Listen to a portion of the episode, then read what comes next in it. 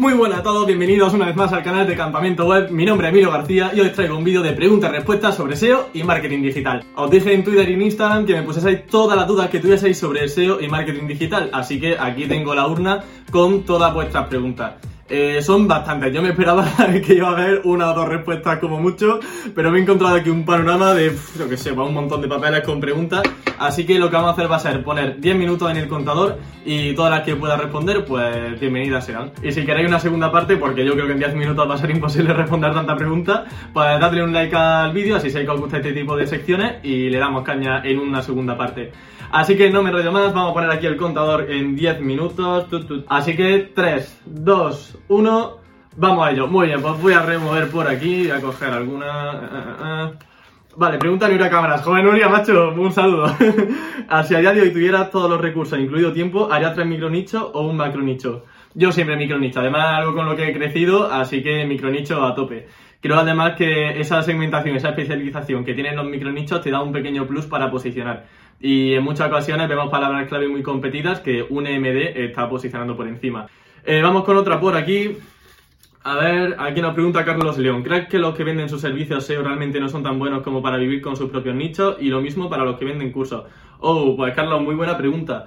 Em, creo que no. O sea, creo que los que venden servicios realmente es porque les gusta llevar clientes.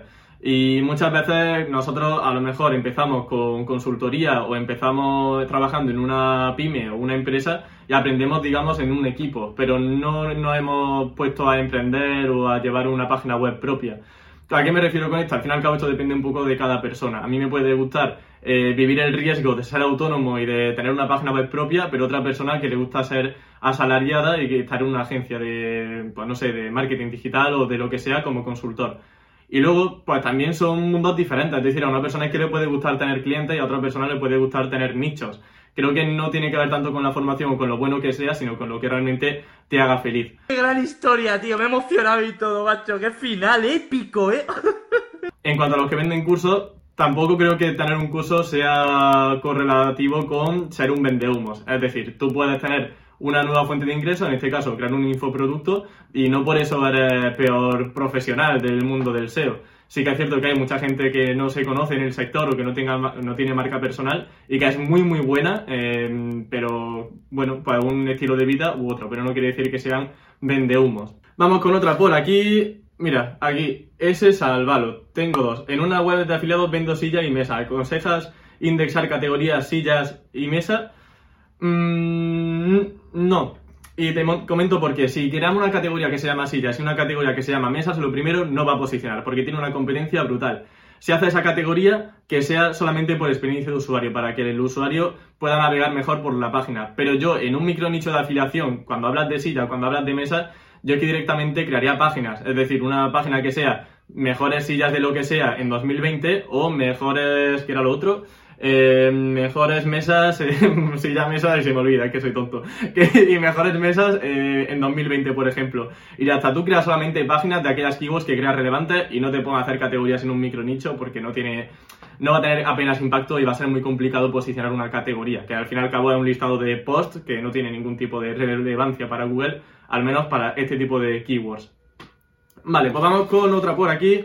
Mira, Cristian Gallegos, ¿crees que hace falta saber SEO técnico para ganarte la vida en Internet? ¿O mejor aprender SEO, marketing y algo de ventas? Y también, ¿qué opinas de la proactividad en el mundo online?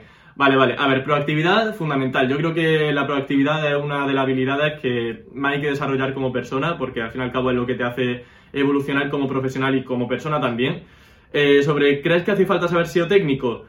No, de hecho creo que para micronichos y todo eso el SEO técnico es una pata que está bien siempre saber, pues acaso hay un problema a nivel de velocidad. Bueno, WPO por ejemplo, eh, sobre Crowd Budget en el caso de que se complican las cosas, para ver que no se está indexando algo que no se debería estar indexando, para saber lo que es el thin content y trabajarlo. O sea, son cosas importantes, ¿vale? Pero no lo veo 100% necesario.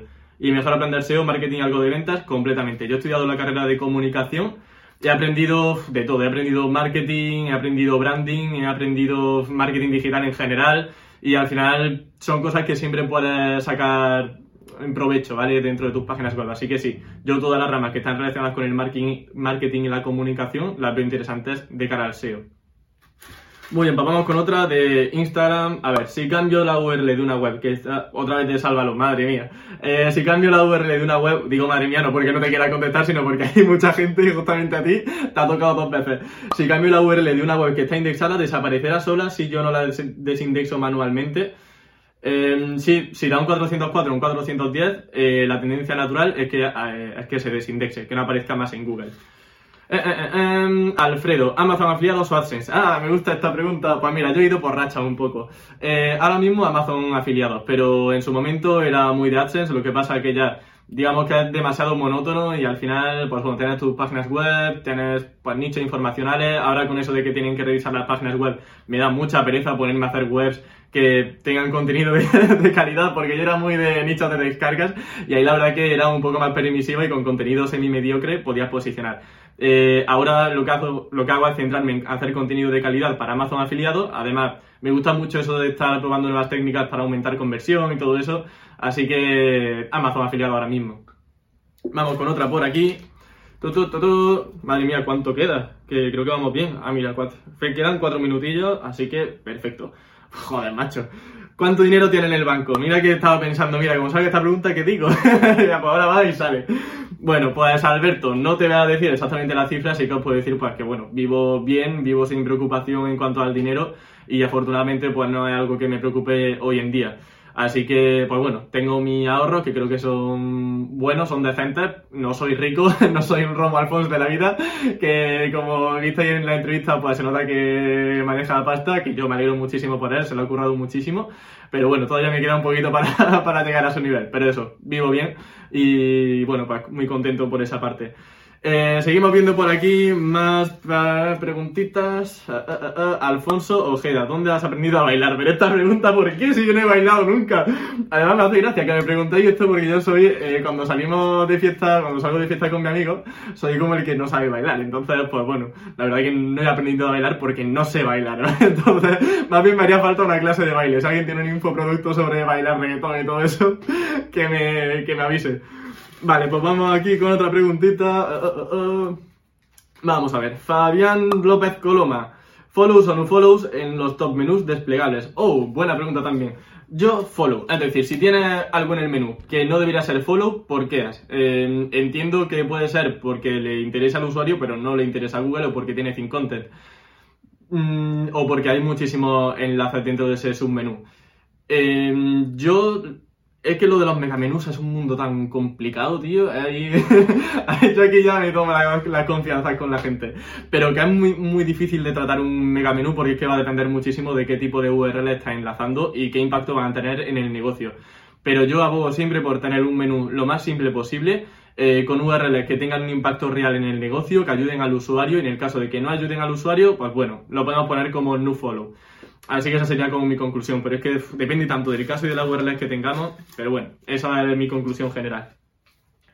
Arnau Sanz eh, Ballester. Bueno, Emilio, me encanta tu estilo de grabar tus vídeos en YouTube. Muchas gracias, Arnau. Bueno, no tiene pregunta, pero bueno, un piropazo, así que muchas gracias, Arnau. Vamos con la siguiente por aquí. Rubén Saldívar, o Saldívar, perdón por la pronunciación, porque no sé dónde está el acento. Una vez iniciado, iniciando en SEO, ¿cuánto tiempo tardaste en hacer un ingreso, digamos, razonable solo monetizando webs? Buah, pues yo tardé lo mío, tío. Tardé, no sé si un año por ahí en hacer 100 euros al mes aproximadamente. Con... De hecho, empecé casi con Zombie. O sea, tenéis un camparreto en campamento web que fue prácticamente mi inicio. Yo hice campamento web antes de saber realmente sobre SEO como sé ahora.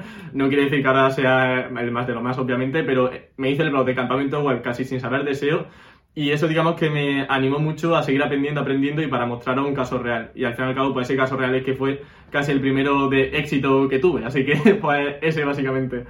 Y tardé eso, como un año. Más cosillas. Isaac Delicado. Con la llegada de BERT ha cambiado la forma de hacer keyword research. No, simplemente hay que tener en cuenta la intención de búsqueda, que es algo que se lleva haciendo ya un montón de tiempo, lleva haciéndose años. Lo que pasa es que ahora está más en boca de todo, pero BERT no va a cambiar nada la forma de hacer keyword research. Simplemente más, enfoque en intenciones de búsqueda y ya está, sin problema. Vamos a poner por aquí otro SEO.